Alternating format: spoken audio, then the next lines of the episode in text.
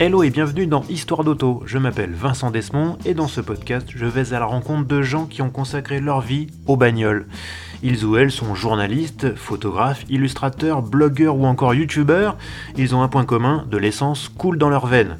Épisode après épisode, ils nous raconteront leur parcours, leurs goûts, leurs aventures motorisées, en un mot, leurs histoires d'auto.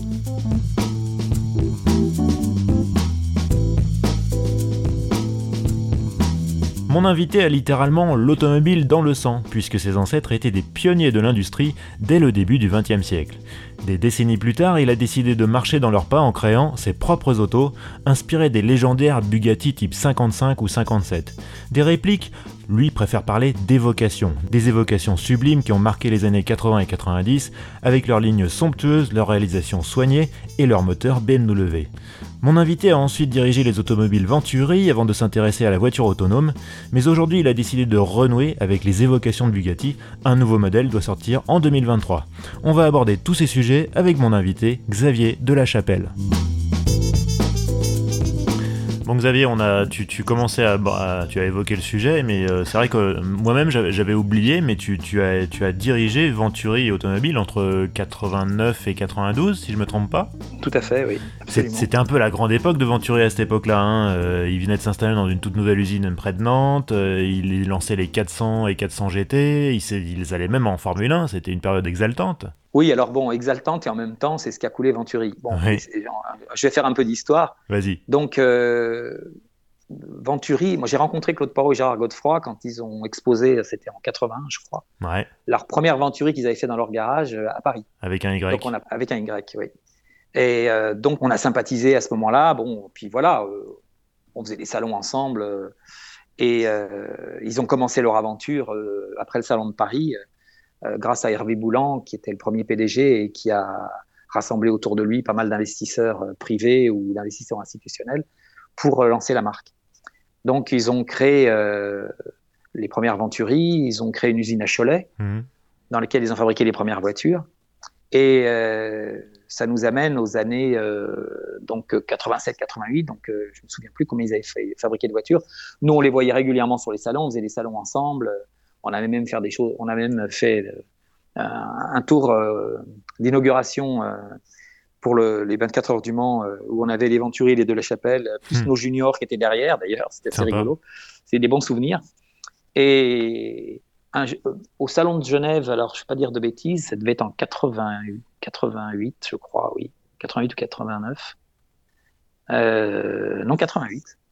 Claude Poirot et Hervé Lejeune, qui était le directeur commercial euh, de Venturi à l'époque, étaient des, bons copains, sont venus me voir en disant écoute, on est embêté parce qu'on a de gros problèmes financiers mhm. et on risque de déposer le bilan. Donc, est-ce que dans ton entourage, tu connais des gens qui seraient prêts à investir? Alors, je lui dis bah, écoute, euh, moi, je peux en parler à. On avait un, autre investisseur pour qui on avait fait le, monospace, le parcours, mhm. qui était, qui était, euh, qui avait une participation financière chez nous aussi. Donc je, lui en ai parlé et euh, on cherchait de toute façon des partenaires pour fabriquer le parcours en série. Mhm. Donc je lui dis bah ça serait la bonne occasion euh, euh, si ça vous intéresse, on peut reprendre Venturi et en même temps utiliser tout le savoir-faire de Venturi pour faire le parcours en petite série. Mhm. Et c'est comme ça que je me suis retrouvé PDG de Venturi parce qu'il m'a dit OK, vous vous en occupez et vous prenez la présidence de Venturi et mhm. moi je mets l'argent qu'il faut pour pour remettre l'usine, enfin le la société à flot et pouvoir fabriquer le parcours. Donc, euh, ça a été une des raisons pour laquelle on a repris Venturi. C'est la fabrication du parcours. Génial. Donc, euh, moi, je m'en suis occupé entre 89 et 92. Et en 92, euh, on a eu le, deux, deux, choses qui sont arrivées. Le, BPR, donc avec la 400 GT, et, et la F1. Et avec Claude, on était on n'était pas du tout d'accord pour que notre investisseur investisse dans la F1 parce que mmh, on s'est dit ça va être la fin de tout, c'est beaucoup d'argent mmh. et c'est autant d'argent qu'on ne pourra pas mettre pour fabriquer des voitures et pour mmh. développer la marque et pour développer de nouveaux modèles. Donc euh, on, lui a fait part de, notre inquiétude euh, et d'un notre avis, pour nous, l'erreur d'avoir euh, voulu se lancer dans la F1. Bon, Gérard Larousse a été malin, il a senti que notre actionnaire avait envie de de promouvoir Venturi au niveau hmm. de, l'image, et que la F1 pouvait être un vecteur extraordinaire. Euh, mais euh, le vecteur était très beau, mais le, le chèque à payer était pas mal non plus. Donc, je peux pas rentrer dans tous les détails parce que ce serait une longue histoire, il faudrait parler que de ça pendant, des heures.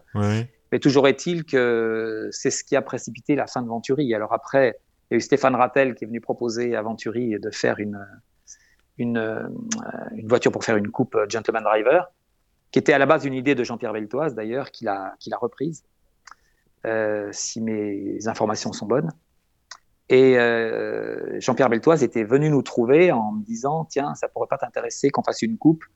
Euh, on modifie une 260, on lui met des arceaux, on met mmh. peut-être des petites extensions d'ailes, etc. Et à, minima, on peut faire une voiture de course. Et les clients peuvent même transformer leur voiture, comme Alpine a pu le faire à l'époque avec les GT4 et tout. Mmh. Et on crée une course. Et voilà. Et il en a parlé, euh, justement, je crois, à l'époque à Stéphane Rattel. Enfin, c'est ce qui m'est revenu aux oreilles.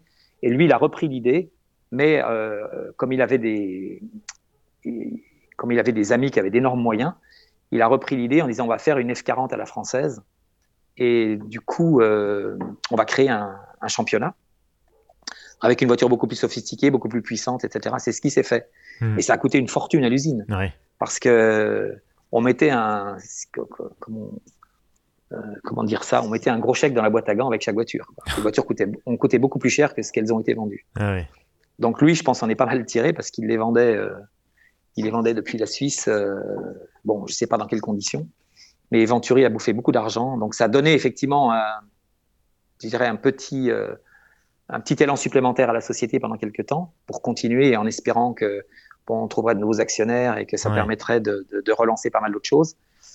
Mais euh, dans la pratique, non, quoi, parce que le, aussi bien la voiture que le que ce que payaient les gens annuellement pour voir leur voiture transportée sur les circuits, euh, pour pouvoir les utiliser, juste à venir en voiture ou prendre l'avion, arriver, la voiture était prête euh, avec toute l'équipe Venturi euh, qui, qui débarquait sur les circuits avec des SMI pour amener les voitures. Tout ça, ça a coûté une fortune. Donc ça plus la F1, c'était pas possible. Ça a été la, ça a été la fin de Venturi. Ouais, exactement. C'est vraiment dommage parce que Venturiste, une expérience extraordinaire. il y bah avait une équipe absolument fantastique. La voiture était géniale. Et, euh, donc, euh, moi, j'ai beaucoup roulé en Venturi à l'époque. Hein. J'allais de Lyon à Nantes, parce que je me suis occupé donc de du déménagement de l'usine Cholet à Nantes, euh, où on avait négocié avec le conseil régional de récupérer une friche industrielle et de refinancer toute sa remise en état. On a même créé un, circuit à Fête Bretagne, qui existe toujours, qui est toujours utilisé. Ouais, ouais, et qui était le circuit dédié à Venturi au départ, bon, qu'après qui, s'est séparé et qui est devenu une entité à part. Mais euh, ça a été vraiment une, une, période euh, extraordinaire. On avait une équipe euh, très très performante avec beaucoup d'anciens de chez Uliez et qui était une équipe de gens absolument passionnés. Enfin, je pense difficile à, refaire dans l'état actuel des choses maintenant. Mmh, On aurait mmh. beaucoup de mal à, à refaire quelque chose d'équivalent. Est-ce que rétrospectivement, tu penses que euh, si euh, il y avait juste eu euh, éventuellement le Trophy 400 GT ou le BPR et pas la F1, Venturi aurait pu passer le cap? C'est difficile à dire. C'est difficile à dire parce que la F1, c'est la, F1 a achevé le truc. Le, BPR, je pense, aurait pu fonctionner. il a fonctionné d'ailleurs, hein. Mais en vendant les voitures beaucoup plus chères que ce qu'elles ont été vendues. Et je pense que les gens qui ont acheté des Venturi pour faire le BPR auraient très bien pu mettre euh, la différence pour que l'usine gagne de l'argent. Hmm. Et c'est ça qui est dommage, en fait. Ça a été mal géré à ce niveau-là. Et, moi, je me suis pas du tout occupé du VTR, hein, parce que le, BP, pardon, du BPR, le BPR a démarré après mon départ. Hmm. Donc, il a dû démarrer euh, fin 92, début 93, si, si, mes souvenirs sont bons. Et la F1, je m'en suis pas du tout occupé non plus. Euh, juste, j'étais encore président quand il y a eu le premier Grand Prix euh, à comment dans la Nièvre à, Manicourt. À Manicourt. mais ce premier Grand Prix a été sponsorisé par Venturi. Euh, il y avait juste le sticker Venturi sur la voiture, mais c'était une Lola euh, avec un moteur Lamborghini piloté par un japonais. Il y, avait Eric, il y avait Eric Bernard aussi qui devait piloter à l'époque. donc, quand les journalistes m'ont interviewé en me disant alors Venturi, vous faites le châssis, vous faites quoi, etc. Bah, euh, ah oui, non, non, là pour l'instant c'est un coup d'essai. on a, on a financé, euh, on a financé le, on a sponsorisé le Grand Prix, mais on va faire autre chose par la suite, etc. Mais c'est impossible de répondre de manière claire à ce type de questions parce que euh, ça n'avait rien d'une Venturi, il y avait que le sticker sur la voiture. D'accord. Donc c'était difficile de justifier une implication importante de Venturi et surtout un investissement important mmh. dans, ce mmh. projet. Donc, euh, suite à ça, euh, bon, ben, moi, je suis retourné dans mes pénates à Lyon mmh. pour m'occuper de, de, la chapelle, euh, sachant qu'on n'était pas d'accord sur la stratégie à long terme. Et bon, donc, à cette époque-là, il y a eu un autre successeur, enfin, c'est suisse, qui a pris la suite, qui a lui décidé de racheter l'écurie Larousse avec euh, l'investisseur en question, hmm. euh, ce qui a été la fin des haricots. Quoi. Donc, hmm. euh, lui est resté six mois, je crois, président. donc, ça n'a pas duré très longtemps. parce que, enfin bon, il y a des histoires que je ne peux pas raconter comme ça, qui sont un peu trop délicates. Oui, non, mais je comprends. je peux, déjà, c'était, déjà, c'était, super intéressant, parce qu'effectivement, c'est une période qu'on ne connaît pas forcément très bien. J'en ai déjà dit beaucoup. voilà. Bon alors Xavier, euh, là on, donc on est en 92, après il y a, y a le, la saga du Roadster, bon bah on a compris, euh, qui, qui se termine pas bien. Et après personnellement, moi j'entends plus du tout parler de toi, et, et un beau jour de, de, je crois que ça devait être 2014 ou 2015, euh, je te rencontre pour la première fois à une conférence de presse d'une société qui s'appelle Navia, qui fait des voitures, enfin des navettes autonomes.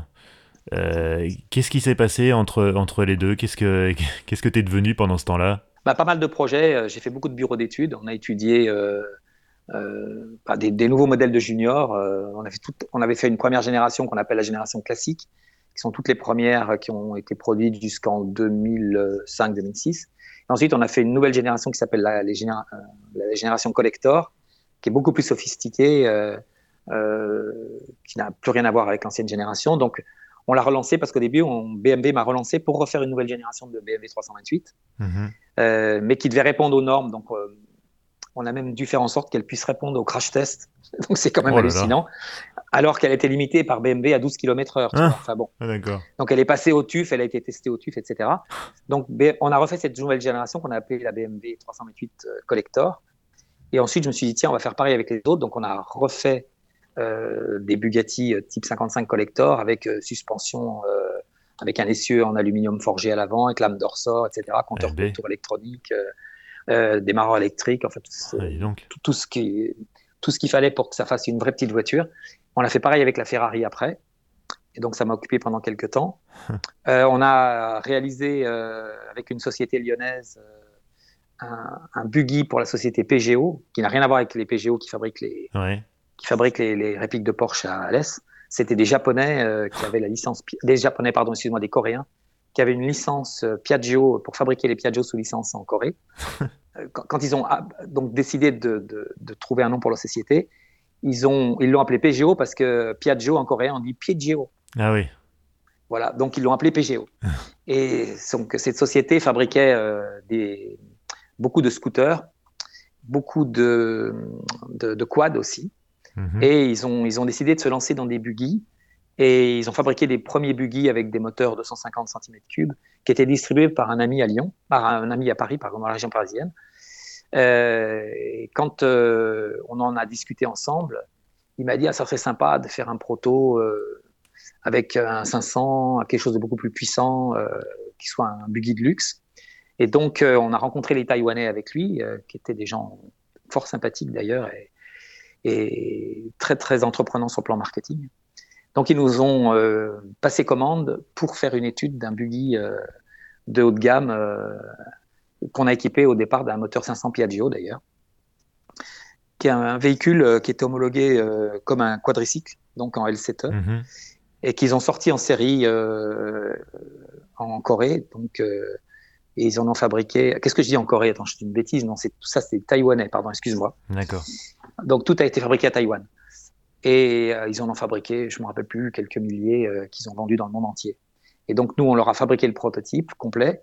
Euh, on a fait les tests avec eux. Ils sont venus plusieurs fois à Lyon pour le tester. Et ensuite, ils l'ont industrialisé à Taïwan avec des, pièces en plastique injectées, etc. Enfin, pour baisser le prix de revient, évidemment, parce que nous, on avait fait les, toute la carrosserie au départ en matériaux composites. Donc, j'ai travaillé là-dessus pendant, pendant quelques années. Et on devait fabriquer euh, d'ailleurs une, Jeep dont on a fait un prototype pour eux. Et la, société a été rachetée entre temps et ils n'ont pas donné suite au projet de la, Jeep. Donc, je me suis après donc occupé d'autres types de projets et entre autres donc de, la création des, voitures autonomes chez Navia. Alors qu'est-ce que qu'est-ce que qu'est-ce qui t'a poussé à te lancer dans, dans cette on est dans un univers complètement différent. Là, tu passes de, des voitures de petite série, de la, de, du véhicule passion, à, encore une fois des navettes euh, autonomes. Qu'est-ce qui t'a, qu'est-ce qui t'a intéressé, qu'est-ce qui t'a motivé dans ce projet-là? Bah, Je n'ai pas vraiment été. Enfin, j'étais motivé par le projet parce que je trouvais le, projet passionnant. Mais c'est une. Euh, en fait, moi, j'ai agi en tant que, consultant prestataire sur ce projet. Mm-hmm. Euh, la société, en fait, euh, a été rachetée par un ami lyonnais qui s'appelle Christophe Sapet, qui était le président d'Infogrames, les, jeux vidéo, Infogrames, ouais, connaissent certainement un certain nombre de petits auditeurs. Et Christophe Sapet, euh, quand il a racheté cette société, m'a demandé si ça m'intéressait de créer un nouveau modèle, sachant que j'avais créé beaucoup de modèles en, en, petite série, chez De La Chapelle ou chez. Venturi ou, ou, pour les Taïwanais avec PGO il m'a proposé donc de m'occuper complètement de la création d'un nouveau modèle. Et euh, sachant que j'avais euh, les relations, tout l'écosystème euh, qui allait bien pour, pour réaliser rapidement un prototype. Mmh, mmh. Donc, bah, je me suis attelé à la tâche et on a créé une, une équipe avec des, des, anciens de, de, de l'équipe de la société qu'il avait rachetée, plus tout mon réseau de sous-traitants euh, avec qui euh, j'avais déjà réalisé pas mal de, voitures, ce qui a permis d'aller très très vite en fait, hmm. parce que les gens, on, se connaissait bien, on, savait ce qu'ils étaient capables de réaliser, euh, et on a pu maîtriser les coûts de réalisation de cette manière-là, contrairement à, une autre option qui aurait été de, sous-traiter le développement à des grosses boîtes de l'industrie automobile, enfin hmm. travaillant pour l'industrie automobile comme un système ou comme, euh, comme, euh, comme d'autres marques très connues. Donc, euh, tout a été réalisé dans la région lyonnaise, enfin dans un environnement très très proche de Lyon. On ne voulait pas s'éparpiller pour pouvoir gérer le projet de manière simple et pas trop coûteuse. Et on a réalisé donc trois prototypes en 12 mois. Pas mal. Ce qui était, ce qui était quand même pas mal. Alors moi, je me suis occupé que de la partie automobile, hein, c'est-à-dire la partie style, châssis, suspension, etc. Donc j'ai agrégé tout un, plusieurs prestataires euh, que je connaissais depuis quelques temps ou de nouveaux prestataires euh, euh, qui sont arrivés au moment de la création du projet. Et je me suis occupé d'organiser tout ça avec toute une équipe chez Navia qui a été, qui s'est étoffée d'année en année, si tu veux. Parce hmm. quand on est parti en 2014, en juillet 2014, on était sept et euh, au bout de 3 4 ans, on s'est retrouvé 300. Ah oui. C'est quand même une sacrée aventure. Hum, hum. Et alors, Donc, juste euh, pour, euh, parce que les gens ne connaissent pas forcément, cette, Navia, c'était en gros une sorte de petit minibus, qui, enfin, d'ailleurs ça existe toujours, je crois, qui se déplace en propulsion électrique, qui est conseillé pour se déplacer autour d'une vingtaine, trentaine de kilomètres heure, c'est ça? Exactement, c'est une navette ouais. qui, est, qui est pilotée avec euh, plusieurs moteurs électriques, donc un moteur avant, un moteur arrière, avec quatre roues directrices. Mhm. Et, tout est piloté par, euh, par l'informatique, donc euh, avec des capteurs, avec des caméras embarquées, etc. Et le véhicule se repère dans son environnement par l'intermédiaire de, de LIDAR, mhm. qui sont connus maintenant dans l'automobile, parce que Valeo en fournit pas mal. et par, par l'intermédiaire de caméras aussi, qui repèrent l'environnement et le véhicule peut se mouvoir sans, sans conducteur euh, dans un environnement euh, qui est pour l'instant un environnement relativement sécurisé parce que euh, on n'est pas encore au stade, on l'a vu d'ailleurs avec les accidents qui se sont produits avec les Tesla, hmm. on n'est pas au stade de la, de la DAS 5 qui serait l'autonomie complète. Actuellement, on est à DAS 3, à DAS 4 qui sont différentes, hmm. différentes stades d'autonomie en fait du véhicule. Et ce véhicule, donc, pour l'instant, se balade dans des, soit dans des sites industriels, soit dans des, des sites euh, urbains, mais qui sont déjà bien balisés. Hein, à Lyon, euh, on en a fait tourner euh, dans la région de Confluence, je ne sais pas si tu connais, autour de... Voilà. on a, les premiers ont été utilisés dans des sites de centrales nucléaires, parce que l'avantage, c'est que ça pouvait circuler H24 sans conducteur ni rien. Donc il y a eu pas mal de tests euh, qui ont été réalisés euh, dans cette centrale. et puis depuis, Navia en a vendu d'environ, je pense, une vingtaine de pays à peu près. Oui. À des, à des opérateurs de transport. Oui. Donc, il y en a dans, il y en a aux États-Unis, il y en a à Singapour, il y en a au Japon, il y en a en Angleterre. Quel, regard, quel, regard, quel regard aujourd'hui tu portes sur, sur la voiture autonome? Après cette expérience-là? Bah écoute, euh, moi je pense qu'effectivement, euh, euh, c'est un projet qui est, qui est, intéressant parce que dans pas mal d'environnements un peu industriels ou d'environnements, par exemple de, des, foires, expositions, etc., ça permet d'avoir un véhicule qui roule, qui roule H24 sans aucun problème. Mm-hmm. Cela dit, bon, Navia a plutôt fabriqué des véhicules qui naviguent dans ce type de site, hein, mais pas open space comme Tesla avec l'autopilote, etc. Donc, pour l'instant, bon, ça pose surtout des problèmes de sécurité, euh, sachant que euh, pour que tout se passe bien, il faut que la machine ait, appris euh, tous les scénarios possibles pour pouvoir les contourner en cas de problème. un piéton qui traverse devant toi sans prévenir, une voiture qui déboîte, une voiture qui te fait une queue de poisson, c'est très très complexe. Hmm. Donc il y a eu toute une excitation euh, il, y a, il y a, disons, 3-4 ans euh, autour des véhicules autonomes. On en parlait tout le temps à BFM. Mhm, c'est vrai. Bon, et ça s'est un peu calmé parce que les gens se sont rendus compte, y compris Elon Musk, que c'était pas si simple que ça et que ça posait quand même un certain nombre de, de problèmes de sécurité de problèmes juridiques en cas d'accident qui est responsable. Est-ce que c'est le fabricant du véhicule? Est-ce que c'est le fabricant des caméras? Est-ce que c'est le fabricant Est-ce que c'est le gars qui a fait le logiciel? Est-ce que c'est euh, le client, le, le, le, le, piéton qui traverse sans regarder? Bon, et pour que ça soit euh, homologable, euh, il faut que tous ces problèmes soient résolus, aussi bien au niveau, au niveau de la sécurité qu'au niveau des assurances, au niveau juridique. Mm. Donc, donc c'est très complexe. Et pour l'instant, on y bon, on y arrive petit à petit, mais on n'y est pas encore. Et ça prend beaucoup plus de, de temps que prévu donc, comme, euh, comme, disait Jean-Pierre Raffarin, la route est droite, mais la pente est raide. Exactement. mais c'est un, un, projet absolument passionnant. J'ai bossé pendant 5 ans pour, pour Navia. Et de, du, prototype à, à l'usine qui est produit en série maintenant, en petite série. Et c'était, enfin, ça, a été effectivement une très belle aventure euh, avec toutes les équipes sur place de, qui, a été euh, réalisé en l'espace de 5 ans. Quoi. Maintenant, ça fait plus de 5 ans parce que c'est 2014, donc 2014 à 2022, euh, euh, ça fait 3 ans de plus.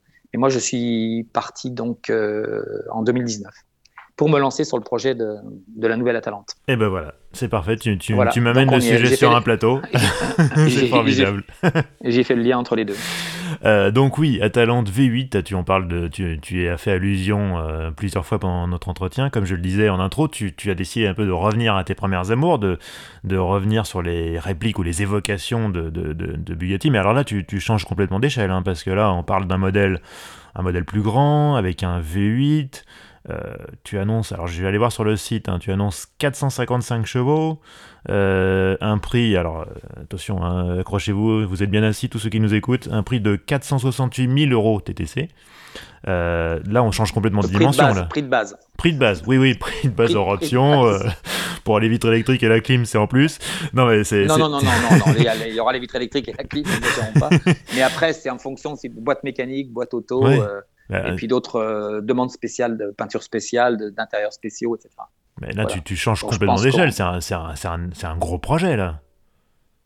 Oui, alors en fait, euh, ce projet, euh, c'est un projet que j'avais depuis longtemps en tête, et puis il se trouve que j'ai un de mes très bons clients qui a eu tous nos modèles de voitures et qui est revenu me voir parce qu'il avait vendu son Atalante, et il m'a demandé de lui en refaire une. Alors je lui ai dit, écoute, on pourrait refaire la même, mais euh, avec BMW, c'est devenu très compliqué puisque maintenant, euh, pour avoir des moteurs BMW, euh, on est obligé de payer un million d'euros pour pouvoir les installer. Parce que BMW nous oblige. Ça a beaucoup changé depuis, depuis la période où on, achetait les moteurs en Allemagne. Ouais, j'ai vu un coup de téléphone. Quand on, a, quand on a démarré. Maintenant, ils sont très très stricts au niveau juridique. Enfin, il y a eu toute une nouvelle équipe de gens plus jeunes qui sont arrivés. C'est pas les passionnés qu'on a connus à l'époque euh, de BMW euh, qui, sont, qui sont aux manettes. il y a beaucoup de juristes.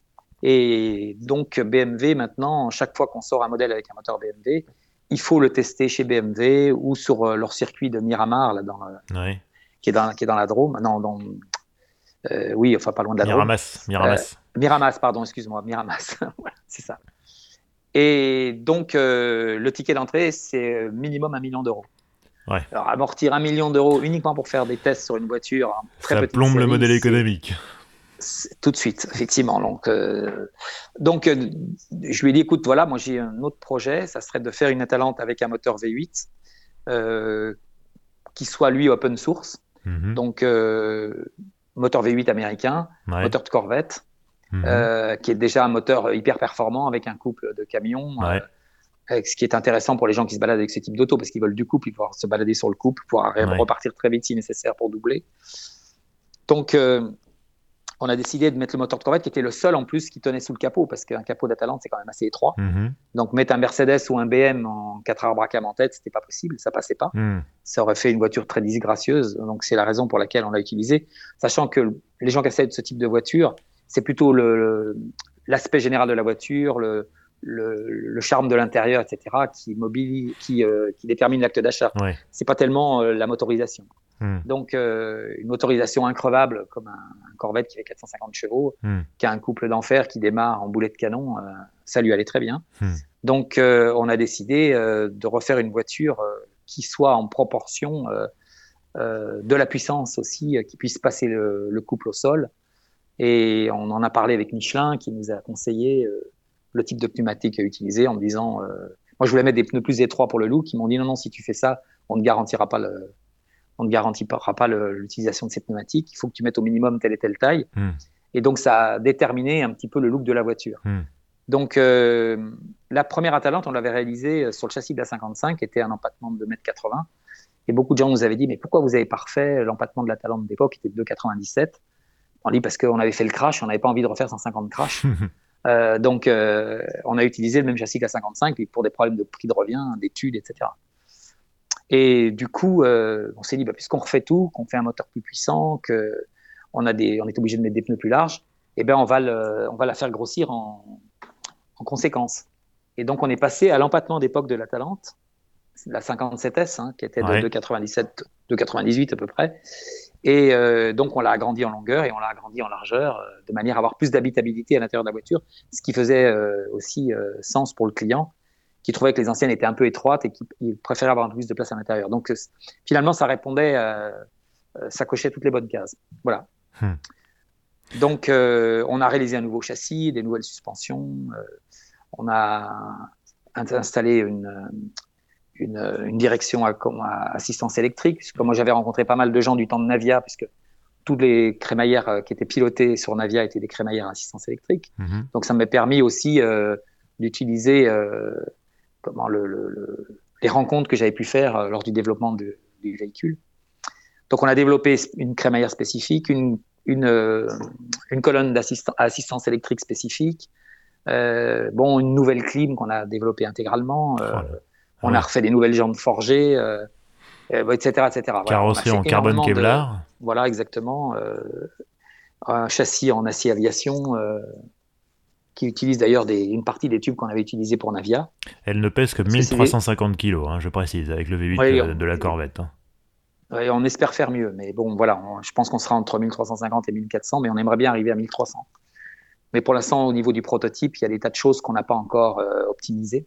Donc tu as déjà un prototype roulant Il y a déjà un prototype roulant, oui, qui marche très fort d'ailleurs. Mhm. On a été impressionné, il, a, il est pratiquement... Euh, il est bien né dès le départ. Hmm. Là, on est en train de finir un certain nombre de développements euh, concernant les amortisseurs parce que au début, la voiture était un petit peu trop, un peu trop raide. Et on est en train de développer euh, avec une société française, avec des anciens de chez Renault Sport d'ailleurs, une, euh, une société qui, qui développe beaucoup de, de suspensions pour l'aéronautique, etc., et pour le militaire. Qui nous a développé d'ailleurs toutes les suspensions de Navia aussi et qui nous, est en train de nous développer des suspensions spécifiques pour la voiture. Bah c'est bien ça, entre, entre Michelin et les anciens de Renault Sport, il y a pas mal de bonnes fées qui se penchent sur le berceau de cette voiture. Bah écoute, euh, oui, on a, on, a, on a de bons prestataires et on, a une équipe euh, motivée et dynamique. Euh, donc on, espère que très rapidement, on aura fini la mise au point. Alors, on, travaille sur la crémaillère actuellement, qui était un peu directe, qu'on est en train de calmer un peu. Et euh, donc sur les suspensions, qu'on veut aussi un peu plus soft, avec des butées, euh, avec des butées hydrauliques. Euh, donc c'est des toute nouvelle technologie aussi qui est développée pour la voiture. voilà que de te dire d'autres, bah, vitre électrique évidemment, Bluetooth. Radio, Wi-Fi, etc., etc. Et donc tu ambitionnes de livrer les premières en 2023 Oui, on va livrer, je pense, la première à cette époque-là, oui. Et Combien de voitures tu, espères produire? C'est une question très délicate hein, parce qu'on en est tout à fait, je dirais qu'on en est pas au début puisque ça fait déjà trois ans qu'on travaille sur le prototype, sur la, réalisation complète du projet, puisqu'on est parti d'une feuille blanche cette fois-ci. Hein. Elle n'a plus rien à voir avec l'ancienne Atalante. Mhm. Elle a le même look, mais comme tu l'as dit au, début de, ton intervention, euh, elle est plus grosse, et plus large, plus longue, donc toutes les proportions ont été revues. Euh. donc elle n'a plus rien à voir. Elle, est elle, a une allure beaucoup plus musclée, beaucoup plus méchante. Mhm. D'ailleurs, euh, je pense que elle, euh, elle devrait même plus plaire que la première version parce qu'elle est, plus agressive, elle est plus, euh, elle a plus de présence sur la route si tu veux que, mhm. les premières versions qui sont plus plus anciennes, hein, plus dans l'esprit euh, des Atalantes d'époque en termes de proportion. Oui. Donc Combien on va en produire? Bonne question. Quelques-unes par an, je dirais. Mhm. le nombre, c'est difficile à dire. Tu vois, à l'époque, quand on faisait les 55, on en faisait 10 à 12 par an. Donc, je pense que là, c'est un véhicule qui sera beaucoup plus cher. Donc, euh, je dirais entre. L'objectif, c'est entre 5 et 10 par an. Voilà, peu de choses près. Ouais, c'est déjà pas mal. C'est déjà pas mal. Tu me disais quand on a, quand on a préparé cet entretien que, que, j'avais, envie de dire, euh, comme d'habitude, tu as rencontré pas mal d'obstacles pendant le développement de cette voiture. Bon, évidemment, il y a eu le Covid, tout, le monde, tout le monde a morflé. Euh, le Brexit, parce qu'apparemment, tu avais pas mal de, de, de, de, partenaires qui étaient, qui étaient au Royaume-Uni. Euh, la guerre en Ukraine, tu avais un fournisseur russe. Tu as, eu plein d'ennuis, en fait, récemment, là. Oui, alors heureusement, le fournisseur russe a eu le temps de nous livrer avant la guerre. parce que donc ça, c'était pas mal. Euh, les Anglais, euh, il y a eu effectivement le Covid et le Brexit. Donc ça, ça a été, euh, ça a été très compliqué à gérer. Parce que maintenant, chaque fois qu'on fait des échanges avec l'Angleterre, on est obligé de faire une déclaration en douane. Enfin, hmm. alors qu'avant, c'était très simple. Hmm. On avait un problème, on avait des défauts, on leur envoyait, ils faisaient la modification, ils nous renvoyaient. Et maintenant, chaque fois, il faut faire une déclaration en douane de notre côte et eux, pareil, quand ils nous renvoient les pièces. Donc ça prend du temps et ça coûte cher. Hmm. ça, c'est vraiment pour moi une, Enfin, ce Brexit, c'est une bêtise monumentale. enfin bon, bref. Et d'autant plus que euh, notre objectif au départ, c'était de fabriquer le proto en France et après de trouver des partenariats en Angleterre, parce a la dernière Atalante, on l'a fabriquée en Angleterre avec des anciens chez Lotus. Oui. Et en Angleterre, bah, l'avantage, c'est qu'ils ont le savoir-faire, ils ont l'écosystème, tout ce qui va bien, ce qu'on est en train de perdre en France pour faire ce type d'auto. Hmm quand on parle de petites séries, hein, je ne parle pas de grandes séries, ça c'est autre chose. Dans petites séries, on a du mal maintenant à trouver les bons compagnons euh, pour pouvoir euh, euh, créer ce type de, de, produit et sortir quelque chose de, de, sympathique, de beau, de bien réalisé. c'est devenu beaucoup plus compliqué qu'à l'époque. Hmm. Alors qu'en Angleterre, ils ont encore ce savoir-faire, etc. Donc, on avait discuté avec eux suite à la fabrication de, de la dernière Atalante à moteur 6 cylindres qu'on a fabriqué là-bas. Euh, de pouvoir fabriquer des voitures en petite série en Angleterre avec, euh, avec des équipes euh, dédiées. Donc le Brexit a tout mis par terre. Donc hmm. on a dû recréer des équipes en France pour pouvoir finaliser un certain nombre de choses qu'on aurait faites certainement en Angleterre. Donc maintenant la question est qu'est-ce qu'on fait Bon, c'est vrai que maintenant qu'on a créé toutes les équipes, je pense qu'on va garder tout ça en France. on est en train d'essayer de, de, staffer un peu plus toute l'équipe. Mais euh, ça nous a posé effectivement euh, tous les problèmes que tu as décrits tout à l'heure. Oui, ça, ça, complique les processus, quoi. Ça complique énormément le processus. L'éternel problème, c'est ce que je disais au début de, notre, de notre échange, c'est que c'est très compliqué maintenant de trouver des gens pour fabriquer des châssis en petite série avec toute la hmm. qualité requise, etc. Donc on travaille beaucoup avec des gens qui sont plutôt dans le domaine de la compétition, parce hmm. qu'on on cette habitude-là. Euh, euh, d'arriver à faire du beau travail en petite série, mais malheureusement, bon, relativement cher, ce qui explique aussi le, prix de la voiture. Oui, forcément. Voilà. Bon alors, chers auditeurs, vous savez que vous pouvez suivre euh, Histoire d'Auto sur les comptes Twitter, Facebook, Instagram, et du coup, vous pouvez poser des questions aux, invités futurs. Et là, euh, Xavier, j'ai une question de, posée sur Twitter par le Novichok de United. Comment exister et survivre dans un monde automobile industrialisé et globalisé? Je pense que c'est une question qui te, qui te taraude depuis pas mal d'années.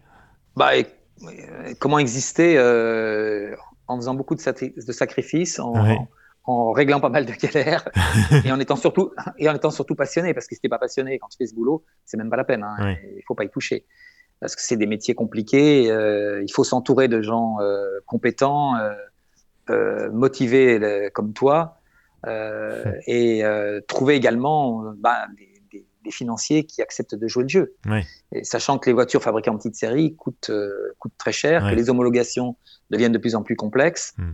Euh, et que répondre à tout ça demande beaucoup d'énergie, beaucoup de temps, euh, aussi euh, du savoir-faire. et ça, c'est, bon, c'est, quelque chose qui devient effectivement de plus en plus complexe. Je pense que les gens qui vont vouloir fabriquer des voitures en petite série, j'en connais quelques-uns en France maintenant, mmh. ils partent sur des budgets qui n'ont rien à voir avec les budgets qu'on avait à l'époque, qui étaient beaucoup plus raisonnables. Mmh. Et il va falloir amortir ces budgets-là parce que quand tu investis 5, 10, 30, 40 millions d'euros, c'est pas la même chose. Oui. Euh, on voit des projets comme Opium maintenant, euh, par exemple. Oui, oui, oui. La voiture, un projet la berline à hydrogène. Euh, mais eux, ça va être en centaines de millions d'euros. Donc, pour arriver à fabriquer une voiture, puisque leur objectif c'est de la fabriquer à 120 ou 130 000 euros, donc on est au prix d'une Tesla Model S. Hmm. ça va pas être simple, hein. donc il faut trouver des bons partenaires industriels et des bons partenaires financiers. Hmm. Alors là, c'est un, pari euh, que, que, que, j'admire, mais qui, qui, pas, qui, va être très complexe. Ouais, ouais. Bah, ils sont introduits en bourse euh, d'ailleurs il y a déjà un an et demi, ou deux ans, pour, euh, effectivement lever des capitaux. Il faut lever beaucoup, beaucoup de capitaux. Et même fabriquer des voitures comme les nôtres, si tu n'as pas fait ça pendant une certaine partie de ton existence, tu sais pas à qui t'adresser, trouver les. Hmm. Parce que hmm. Tu peux partir avec des partenaires installés, qui sont des, des sociétés de, de modelage connus qui travaillent pour l'automobile, euh, ou des sociétés euh, euh, industrielles qui peuvent te faire des châssis en terre et tout, mais on n'est pas au même coût. Mmh, mmh. c'est des gens qui travaillent avec des tarifs horaires nettement plus élevés, et donc c'est beaucoup plus cher à financer et beaucoup plus long à amortir. Donc il y a un risque qui est quand même mmh. relativement important. Voilà, alors nous, on a toujours fait ça un peu comme le font les Anglais, c'est-à-dire avec beaucoup de systèmes D à la française. Euh, mais euh, je pense que même les gens d'Alpine, euh, j'ai eu l'occasion de discuter avec l'ingénieur en chef d'Alpine que tu as interviewé aussi. Et euh, les investissements sont colossaux. Quoi. Euh, bien sûr. Est-ce qu'ils arrivent à amortir la chaîne de production C'est à lui qu'il faut poser la question, mais je pense que ça ne doit pas être simple non plus. Ça reste de la, ça reste de la petite série, Alpine aussi, hein, d'une certaine manière. Enfin, on, parle en, on parle en centaines de voitures, hein, mais je pense que ça ne doit pas être simple non plus. Non, non. Bon, ils ont Renault derrière, donc c'est quand même plus, un peu plus facile. Nous, on n'a que des financiers qui sont des particuliers passionnés. Mmh. Donc. Euh, on ne peut pas non plus leur demander le même, le même type d'investissement. Donc, euh, il faut qu'on contrôle les coûts à tous les niveaux. Et c'est là la complexité du, de ce type de projet. Je ne sais pas si j'ai répondu à la question. Je pense que tu as parfaitement répondu à la question. Euh, j'avais une autre question posée sur Twitter par François. Alors c'est un petit clin d'œil. A-t-il besoin d'un soudeur? Je sais que François euh, cherche, cherche, cherche à changer de boulot. Euh, c'est vrai, est-ce que ça recrute chez De La Chapelle bah, Pour l'instant, pas encore à ce niveau-là, parce que là, on, le sous-traite. C'est des opérations qu'on sous-traite. Puis ça dépend à quel endroit il habite aussi. Euh, il est en Belgique. Ah oui, alors c'est compliqué. Euh, alors dans... après, peut-être que, pour, peut-être que pour travailler pour De La Chapelle, il serait peut-être prêt à s'installer euh, en France. Hein, et, je sais pas, hein, ça, peut, ça peut être c'est motivant. Hein. Oui, pourquoi pas. Cela dit, pour l'instant, on n'aurait pas assez de travail pour lui parce qu'on travaille au niveau prototype. Donc hmm. tout ce qui est soudure, nous on a des gens en interne qui soudent, mais je dirais de manière un peu occasionnelle. Euh, surtout quand on fait des modifications sur le châssis euh, pour installer euh, de nouveaux éléments ou choses comme ça. Mmh, mmh. Mais oui, c'est pas un le châssis lui-même, non, le châssis lui-même, on l'a complètement sous-traité à des prestataires avec qui mmh. on travaille depuis longtemps, que ce soit pour de la Chapelle ou Navia même. Hein. donc, et je pense qu'on continuera a priori pour des raisons aussi toutes simples de, de, de responsabilité et d'assurance. Ouais. Parce qu'il faut que des gens qui soient assurés en cas de pépin. T'imagines qu'une soudure lâche. Alors nous, on est couvert aussi avec nos assurances, mais euh, Mmh. les assurances ont tendance à se retourner vers le sous-traitant qui a fait le boulot. Donc il faut que le sous-traitant soit bien, bien assuré et, mmh. et donc les gens qui sont dans la compétition automobile ont ce type d'assurance. Je pense qu'on va plutôt s'orienter vers des gens qui sont euh, qui, sont, qui réalisent déjà des châssis pour, dans ce domaine. D'accord, ok. On est en discussion actuellement, donc pour l'instant, on n'a pas encore pris de décision, mais euh, il va falloir le faire rapidement parce que dès qu'on aura fini le proto, euh, on va le désosser le, complètement, faire toutes les nomenclatures et puis faire les modifs qui vont être nécessaires pour simplifier le montage, simplifier la, la, réalisation du châssis et remodifier toute la 3D parce que toute la voiture est en numérique. Euh, de manière à pouvoir sous-traiter ça à des gens compétents. Hum, hum. Donc, euh, donc, je dirais pas dans l'immédiat, malheureusement, François.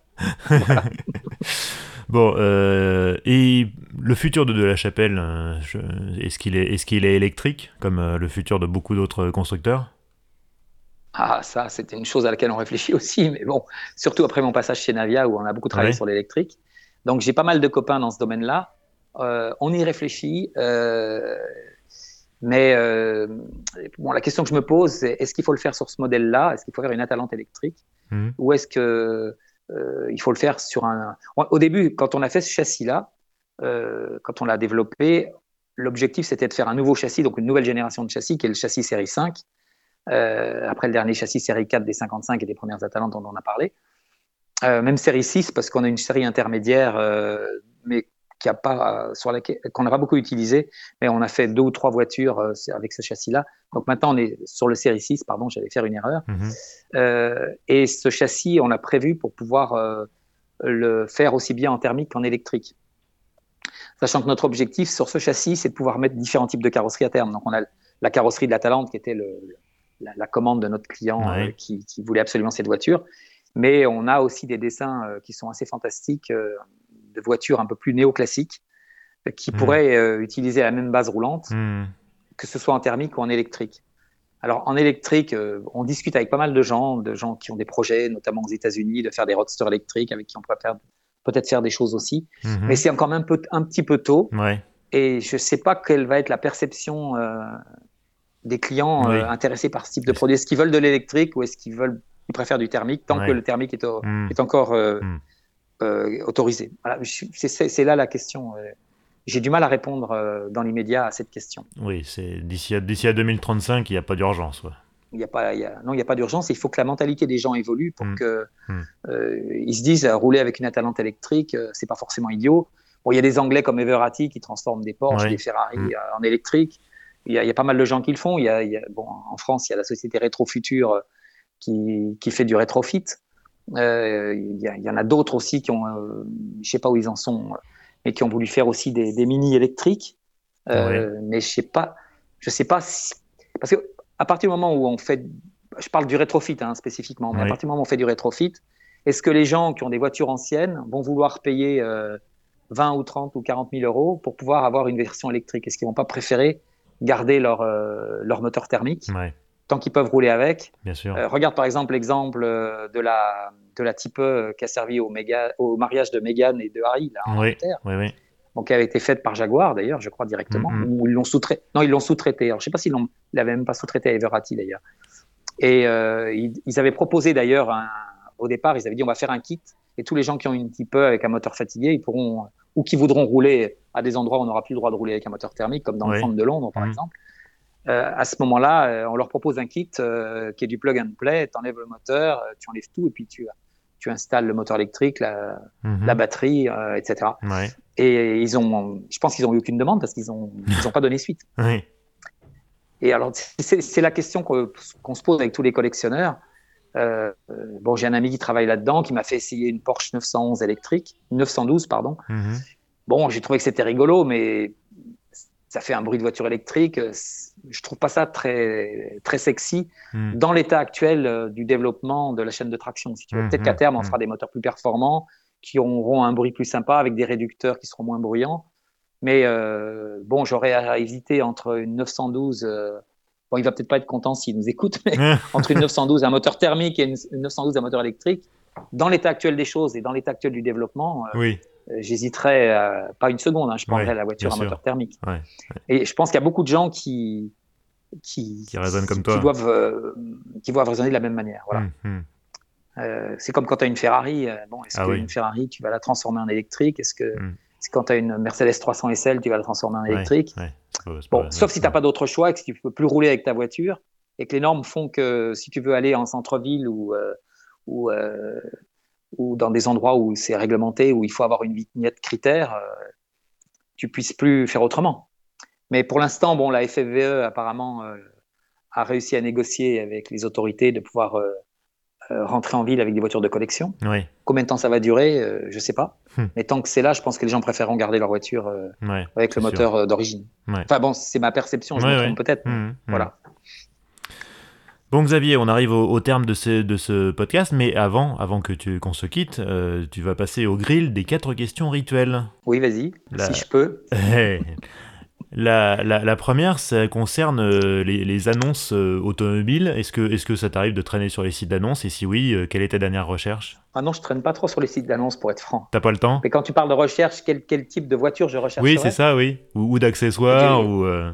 Non, non, non. Je Là, euh, bah, je regarde de temps en temps, effectivement, euh, quand il y a des.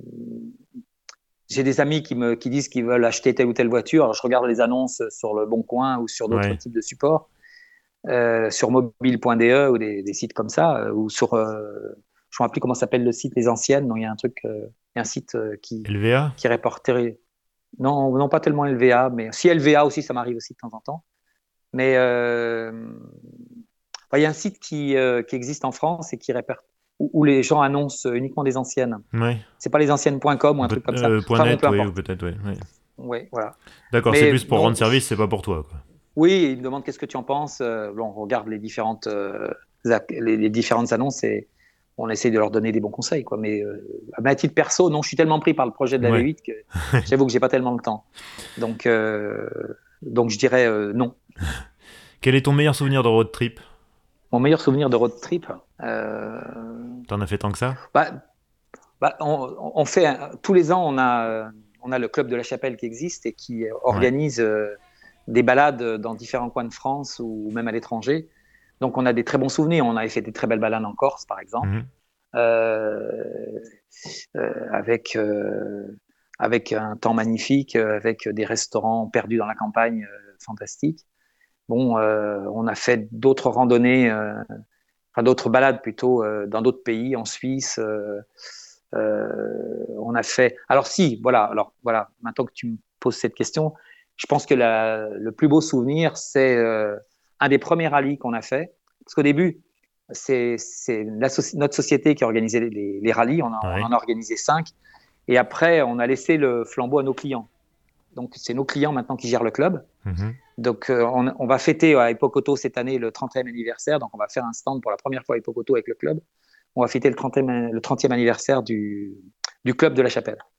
Donc, mais, mais les, les, rallyes ont été organisés depuis, ça fait 35 ans maintenant. Et un des premiers rallyes, on l'a organisé à Istres sur la base d'essai en vol du Rafale. Ah oui. Parce qu'un de mes premiers clients, c'était Guy Mito, qui est Guy Mito pour prononcer son nom complet, qui lui était le pilote d'essai du premier Rafale, du, hmm. Rafale 0, donc le, Rafale blanc. On voit sur notre site, puisqu'on a pu faire une photo avec toutes nos voitures. Oui, qui est, on a exposé au musée du Bourget aujourd'hui. Exactement. Et on a eu la chance, grâce à lui, euh, puisque lui il était propriétaire euh, d'une de nos voitures, euh, de faire une photo lors d'une des premières sorties, ça va être la deuxième sortie en 87 ou 88, où on a mis 15-55 autour du Rafale.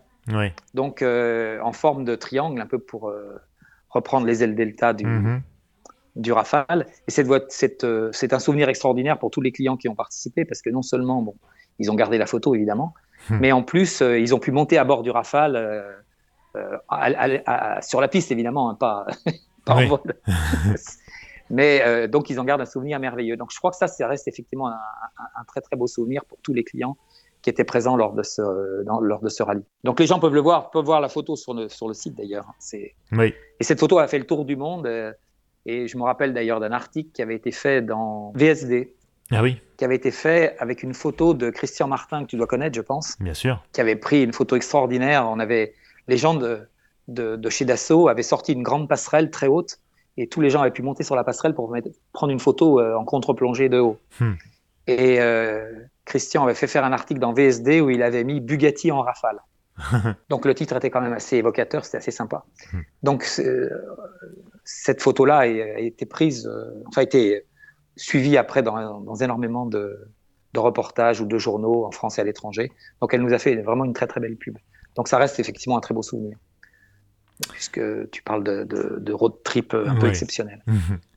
et en plus, c'était un rallye en Provence, qui est un pays bah magnifique. Euh, voilà, où on avait même revu Maurice Trintignant, qui était le parrain du club, mmh. euh, qui, est venu à certains de nos rallyes. Euh, donc, j'espère avoir répondu à, à ta question. Oui, parfaitement. Ton garage idéal, sans limite de budget, tu as droit à 4 voitures. Il faut quand même que ça se fonde un peu dans ton mode de vie. 4, voitures 4 voitures, budget illimité de toutes époques, même des voitures de course si tu veux, pas de problème. Ah, c'est une belle question ça. oui, hein. Moi je suis très anglais, donc je dirais euh, une Aston, ou une DB24 ou une DB4, Zagato de préférence. Euh, une 300 SL, je dirais plutôt cabriolet que porte-papillon, vu la chaleur. Ouais. Autrement, euh, je dirais une, ou une Ferrari de Formule 1 euh, ou une Maserati 250F. Ah ouais. De, style carrosse, enfin Formule 1 des années 50-60. Oui, oui avec les roues, le, côté cigare, avec les roues qui dépassent. Absolument, hmm. voilà, tout à fait. Et puis alors j'en ai dit trois là, c'est ça? Ouais. Et il faudrait peut-être une voiture que tu puisses utiliser tous les jours là, parce que ce que tu m'as cité, c'est des choses euh, qui sont peut-être un petit peu, un petit peu radicales. Bah, je dirais, euh, oui, bah non, mais moi je suis plus collection effectivement. je dirais autrement pour tous les jours, euh, plutôt une Aston. Ouais. Une Aston récente, donc soit une AMV 8, soit une, soit une, une des dernières, comment la, la F11, c'est ça? Euh, alors, euh, je sais plus. Comment elle euh, s'appelle? Attends, j'ai un doute tout d'un coup. Parce qu'il y a la. Comment elle s'appelle Oh, j'ai un... Oh, un trou de mémoire, c'est affreux. Bah voilà, moi aussi, c'est l'âge. Hein. Ah oui, mais je suis plus jeune que toi, c'est inquiétant que j'ai déjà des trous de mémoire. oui, oui. Ah, non, on parle de la grosse GT avec la grosse calandre, là, avec le moteur V12. Oui, mais j'ai oublié la référence à ça. Bah, soit celle-là, hum, hum. soit effectivement une Ferrari Roma, que je trouve très belle. Ah oui. Ça aussi, c'est magnifique. Parce hum. que la Ferrari Roma, elle a l'avantage, par rapport aux anciennes modèles, la 612 Caglietti, d'être quand même plus petite. Oui. Plus. Euh, Enfin, tu peux plus facilement te balader sur les petites routes avec une voiture comme ça qu'une Scaglietti qui est très très large. Hmm. Enfin, je, note que, je note que tu, ne mets pas de De La Chapelle dans ton garage idéal. Je suis un peu surpris. J'en ai déjà une, donc c'est pas ça, Tu triches un peu là, tu triches un peu. Hein. ah oui, mais moi je, pensais que tu me posais la question de savoir quoi à part De La Chapelle, quelle voiture à part De La Chapelle. Bon, moi j'en ai gardé à titre perso évidemment, donc. Euh, on, va dire, on va dire que ça passe parce, que c'est toi. bon, d'accord, ok. Excuse-moi, j'avais pas compris tout à fait la. non, mais il n'y a pas de mal. Il y a pas de mal question. Et si tu ne devais conduire qu'une seule voiture jusqu'à la fin de tes jours, qu'est-ce que ça serait, qu'est-ce que ça serait? Ah bah une Atalante V8 évidemment. bah oui, forcément. Bon Xavier, merci infiniment. Bah, ça, finalement là, on, bah, ça sera deux épisodes hein, parce qu'on a fait on a fait deux heures de discussion, donc euh, ça sera. À deux heures. Ouais, ouais, ouais, ouais, Mais tu avais plein de choses à raconter et, c'était passionnant, donc euh, donc c'est super. Euh, je ne sais pas si on te retrouve sur les réseaux sociaux. Je crois pas que tu sois très présent sur les réseaux sociaux. Si Instagram peut-être? Ouais, C'est-à-dire qu'on là, on vient de sortir un nouveau site qui a été mis en ligne, sur lequel on travaille encore. Ouais, je mettrai un sur lequel on va rajouter. on est en train de finaliser pas mal de choses en 3D aussi pour que les gens puissent euh, même euh, avoir un configurateur pour choisir euh, quel type d'intérieur, quel type de, quelle couleur de cuir, quel type de tableau de bord, mhm. quelle couleur de la voiture, quel type de jante, etc. Donc ça, on travaille beaucoup là-dessus. On l'a mis en ligne parce qu'on s'est dit bon, c'est pas la peine d'attendre d'être complètement prêt à 100%. Mhm. Déjà, ça va permettre de référencer le site. Et dès que le site sera un peu plus avancé, parce qu'on s'est rendu compte que pour l'instant, on avait mis un site sous WordPress. Tu, dû, tu dois connaître ça. Bon, et on s'est rendu compte qu'en fait, il y avait une seule page, mais que ça défile trop vite quand tu veux passer d'un sujet à l'autre. Donc, on, est en train de, de, créer plusieurs pages différentes, un petit peu comme un site euh, web classique. De manière à ce qu'après, ça soit par sujet et que ça soit plus facile et un peu moins perturbant pour les, pour les internautes. Mm-hmm. Donc, euh, à partir du moment où tout ça sera prêt, je pense qu'on va commencer à réseauter beaucoup plus. D'accord. Mais dans l'immédiat, d'une part, la voiture n'est pas prête. Donc, on ne mhm. peut pas non plus euh, créer beaucoup de demandes et ne pas mhm. être capable de répondre de manière précise au niveau des délais, des coûts, etc. Et, mhm. et, en plus, on n'a pas beaucoup de temps, si tu veux, pour répondre euh, sûr. de manière précise à toutes les personnes qui vont être passionnées, qui vont nous poser des questions. mais on, est, on est trop peu nombreux, si tu veux, pour l'instant. On n'a pas de. On a un webmaster qui est déjà pris à fond pour s'occuper du site, mais qui est externe, hein, qui est un copain de longue date, mhm. qui, a, beaucoup travaillé pour nous. Et on n'a pas de, comment on dit, de, gars qui gère euh, tous les réseaux. Euh, j'ai oublié de community manager. Community manager, voilà, merci. Là, on n'a pas encore euh, les moyens d'en avoir un.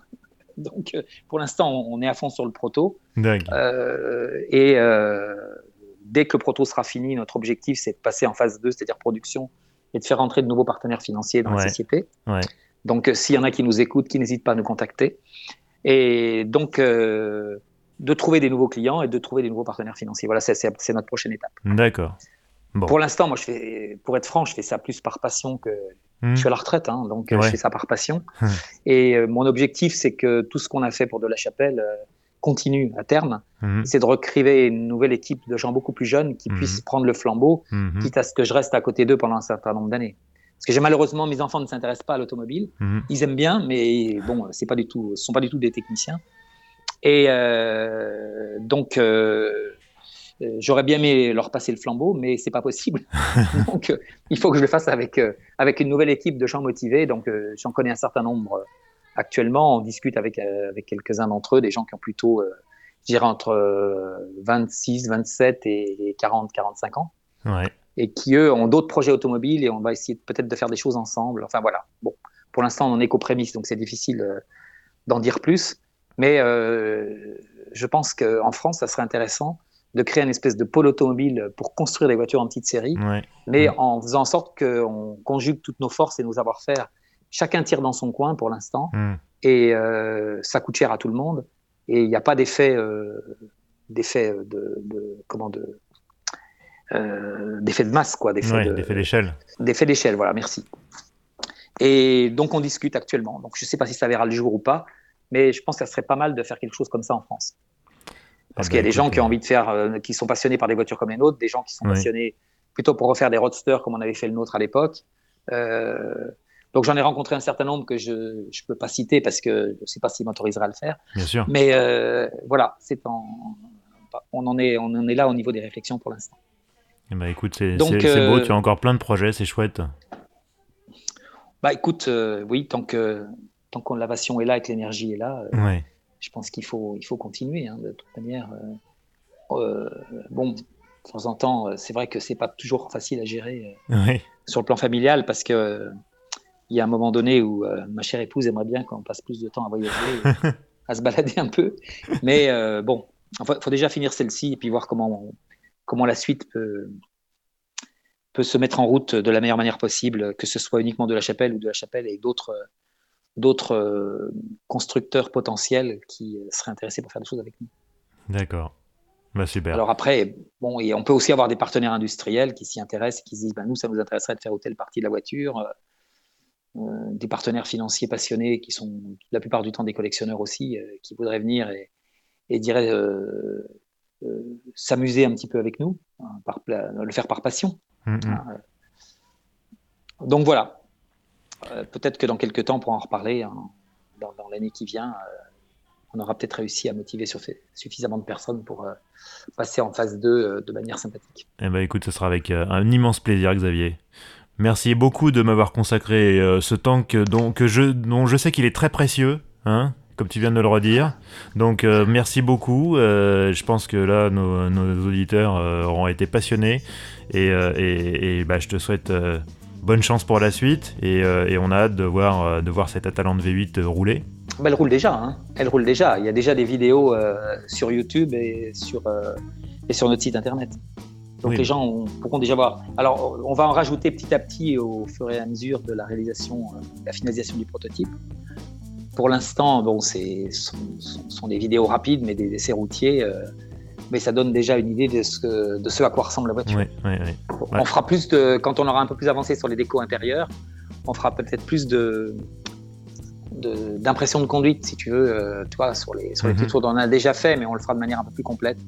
On, envisage de faire des vidéos avec des drones aussi. D'accord. Pas mal de choses qui sont, qui sont en cours actuellement. Ok, très bien. Voilà. Merci beaucoup, Xavier. Eh bien, à une prochaine. À très bientôt. Salut. Au revoir. Et voilà, c'est la fin de cet entretien en deux parties avec Xavier de la Chapelle. J'espère qu'il vous a plu. Euh, bah, si ça vous a plu, et eh ben voilà, vous pouvez liker, vous abonner sur toutes les plateformes. Euh, vous pouvez également suivre ce podcast sur les réseaux sociaux, Twitter, Facebook, Instagram. Vous pouvez me contacter, histoire d'auto au pluriel à gmail.com. Et puis bah moi je vais, là ça va être les vacances, hein, euh, donc je vais faire une petite, une petite pause. Les épisodes y reprendront euh, le 15 septembre. On se retrouve le 15 septembre pour un nouvel épisode dans lequel, si tout va bien, on devrait parler de scoop, de projets secrets, de voir un peu les, les comment dirais-je, les coulisses de ces photos que vous avez souvent vues dans la presse automobile de voitures qu'on prend comme ça par surprise plusieurs années avant leur, avant leur sortie. On en parlera euh, eh ben, avec un invité. Bah, je ne vais pas vous le révéler tout de suite, ce sera le suspense. Euh, en tout cas, moi je vous souhaite euh, un bel été, profitez bien des vacances et puis on se retrouve le 15 septembre. Ciao, bonne route